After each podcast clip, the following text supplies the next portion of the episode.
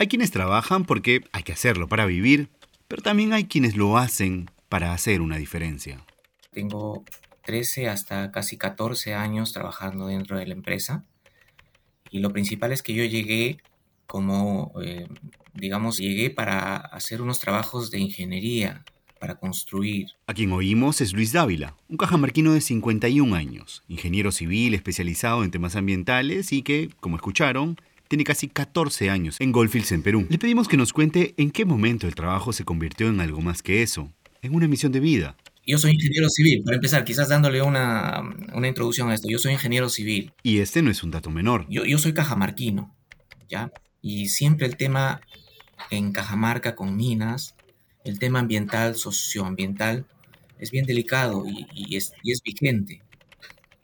Entonces ahí fue o te das cuenta de que la mejor manera de estar involucrado es eh, saber qué hacer para que puedas tener la posibilidad de dar tu aporte en mejorar las cosas. Luis se refiere específicamente a las condiciones medioambientales, a su monitoreo, a la necesidad de los mismos cajamarquinos de estar vigilantes. Imagínense, nadie quisiera que como resultado de la minería mal hecha, sus aguas sean este, impactadas tanto en calidad como en cantidad. El ser humano deja huella en todos los lugares que pisa y la explotación minera no es ajena, produce cambios en el entorno. Entonces, el, hecho de ver que está en nuestras posibilidades como cajamarquinos asegurar que no se afecten dentro de la posibilidad de minimizarlos o, de eliminar esas, esos cambios. Esa necesidad lo hizo estudiar más. Ser ingeniero civil era insuficiente, así que estudió ingeniería ambiental. Pero eso será más adelante. Ahora Luis nos está contando de cuando recién llegó a lo que en este momento conocemos como Goldfields. Pero lo cierto es que llegó antes, realmente mucho antes, con otra empresa que prepararía el terreno para que Goldfields pueda iniciar operaciones y lo que encontró fue la dejadez de los viejos inquilinos de la zona. Dejadez justamente en controles medioambientales. Llegamos un día a la mina, fuimos al lugar de trabajo y como, como primeras inspecciones al área de trabajo, te das cuenta en qué situación se encuentra lo que, lo que tienes habilitado para lo que teóricamente son controles ambientales, pues no, no lo son, ¿no? Lo que vio fue que el agua en su calidad y en su cantidad estaba severamente impactada porque era agua ácida la que se vertía directamente hacia los ríos. Entonces ver eso es lo que te más o menos te da el, el impulso a ver cómo, cómo solucionamos esto, ¿no? O los controles habían sido superados en su capacidad o simplemente no existían, ya no funcionaban. A ver, y nosotros como una empresa que llegaba a hacer controles ambientales, eh, vimos la posibilidad de hacer mejor las cosas, ¿no? Yo hice una presentación que quizás eh, podría mostrarla. Espérame, toque, lo tengo acá en, en un USB.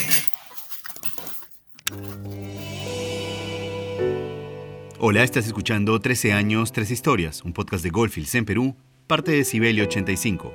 Yo soy Fabricio Serna, bienvenidas y bienvenidos.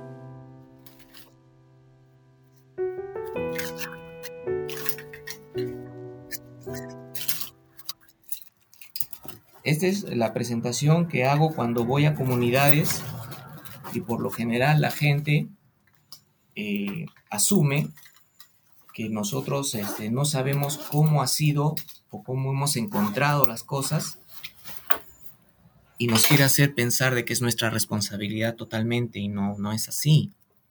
¿Ya? A, ver, voy a explorar mi... Hola. Sí, sí, espérame al toque, la voy a mostrar.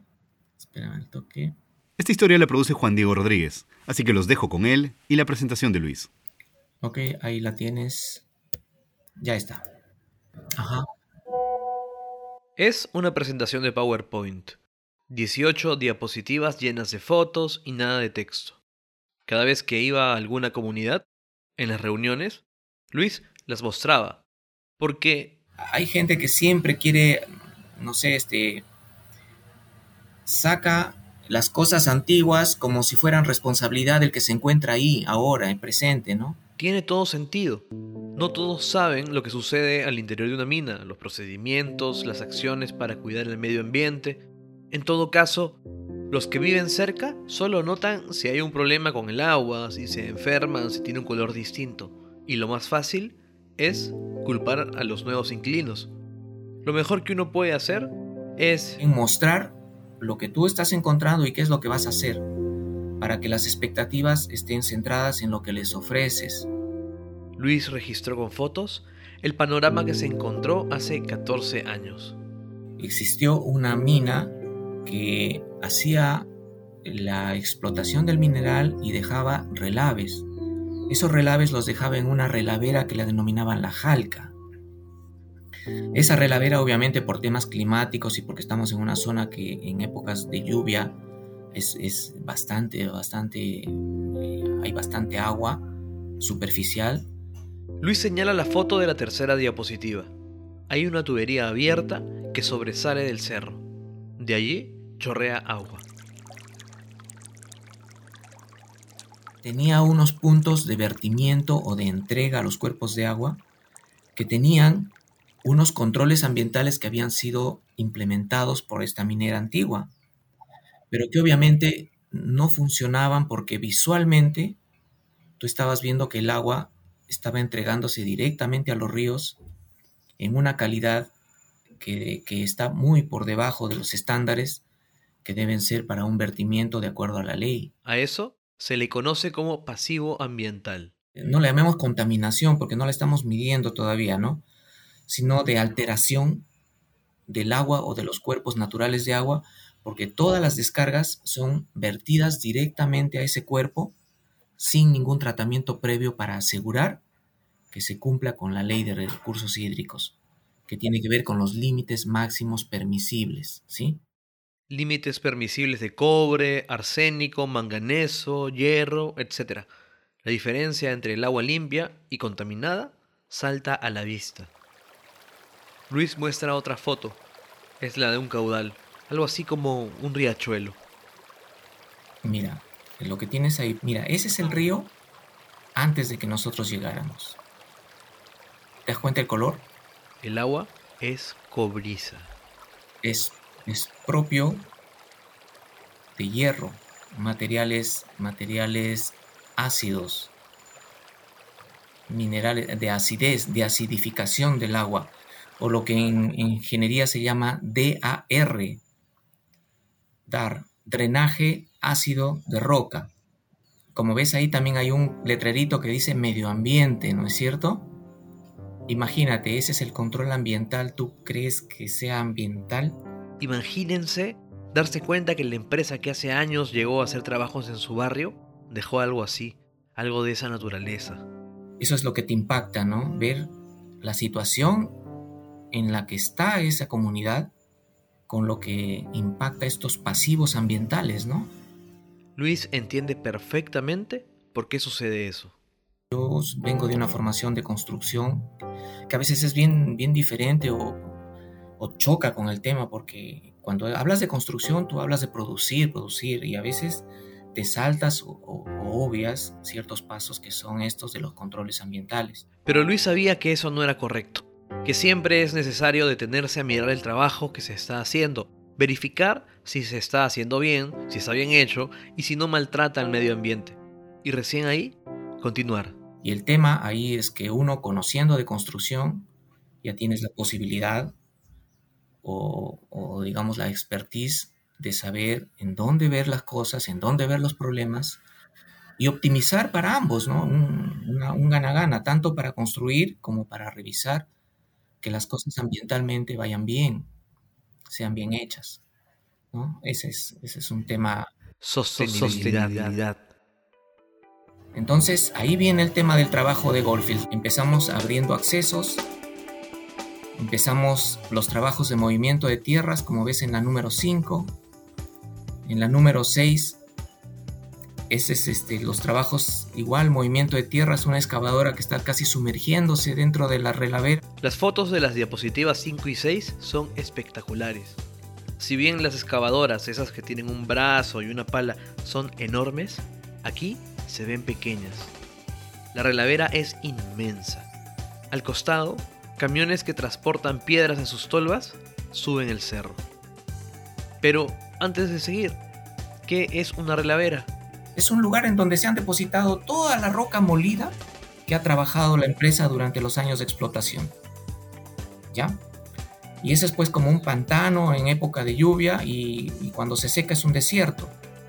Y el viento siempre levanta el polvo y eso va a las comunidades. Y ese polvo eh, no, no es nada saludable, ¿no? Pero no podemos hablar de contaminación porque para eso se necesitan hacer estudios. Digamos, en todo caso, que el lugar había sido alterado.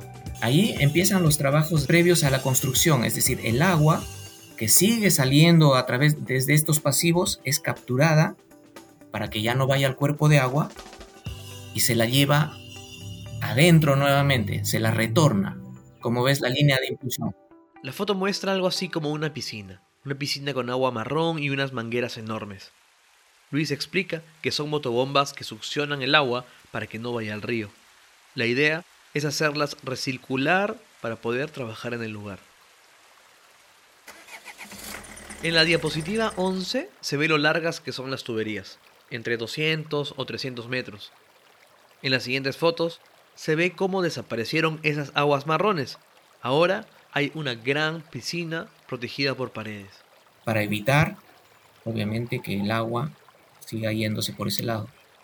Y que a futuro va a formar parte de nuestras facilidades o de, de una de las estructuras más importantes para la operación.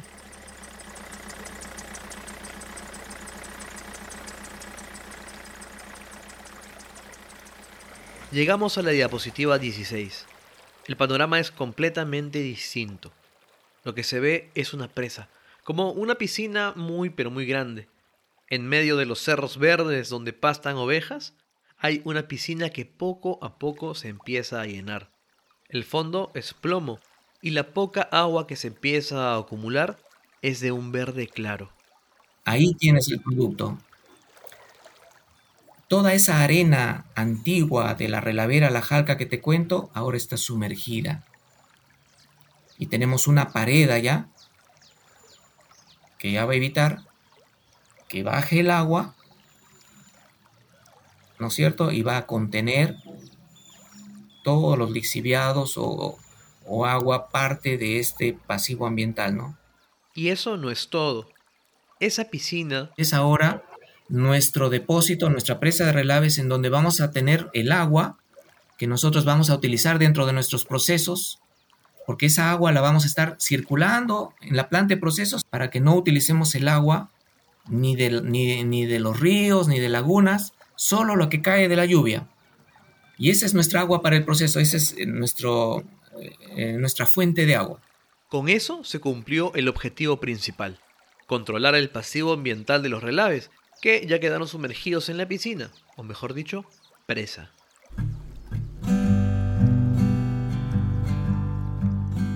El relave es un producto final de la explotación minera, porque el mineral se muele chiquitito como para que sea atacado por los químicos y se pueda sacar el material, sacar los minerales valiosos, y ese relave se deposita en la presa, que ahora es nuestra presa de relaves, que tiene abajo un pasivo ambiental antiguo ya controlado y nosotros le estamos utilizando también como depósito para nuestros relaves que son gestionados ya responsablemente.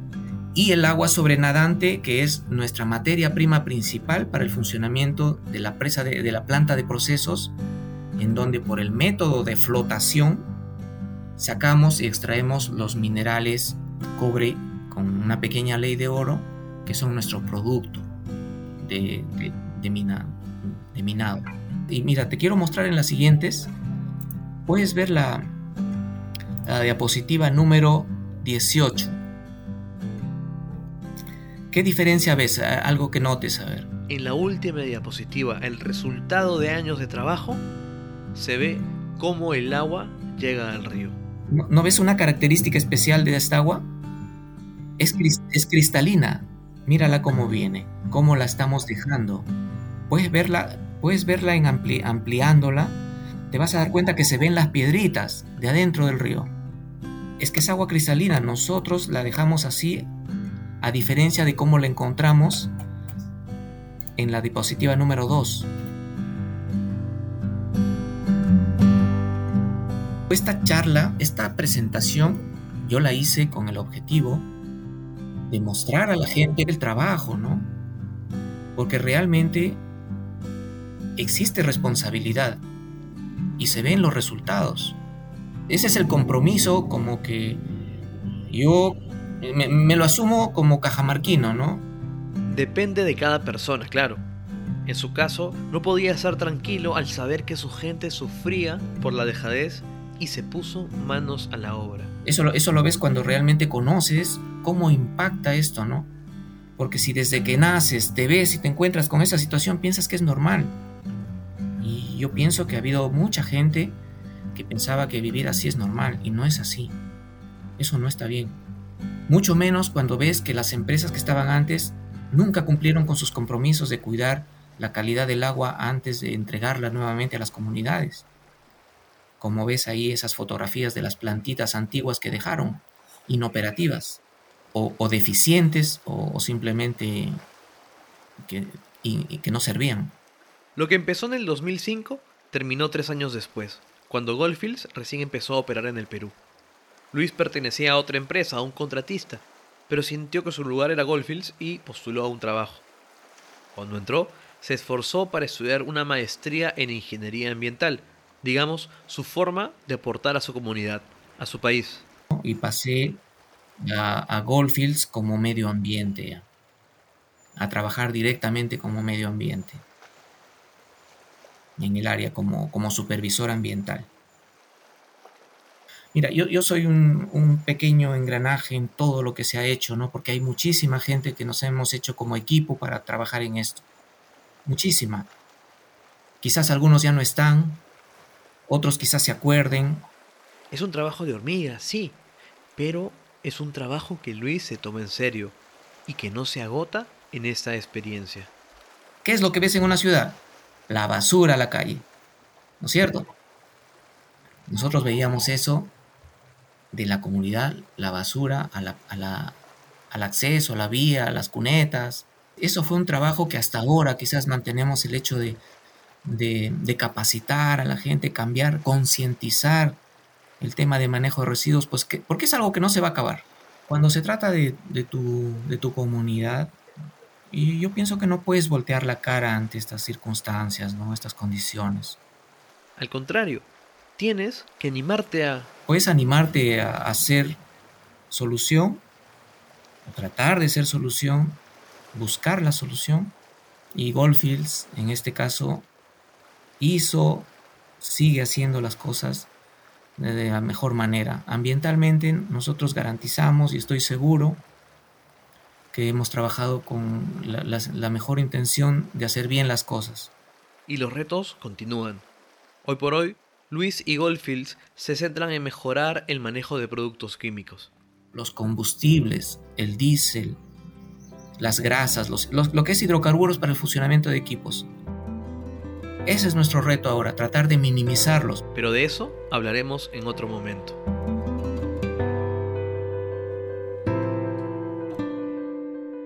Trece años, tres historias es un podcast de Goldfields producido por Decibel 85. Este episodio fue producido, guionizado y narrado desde Nueva York por Juan Diego Rodríguez.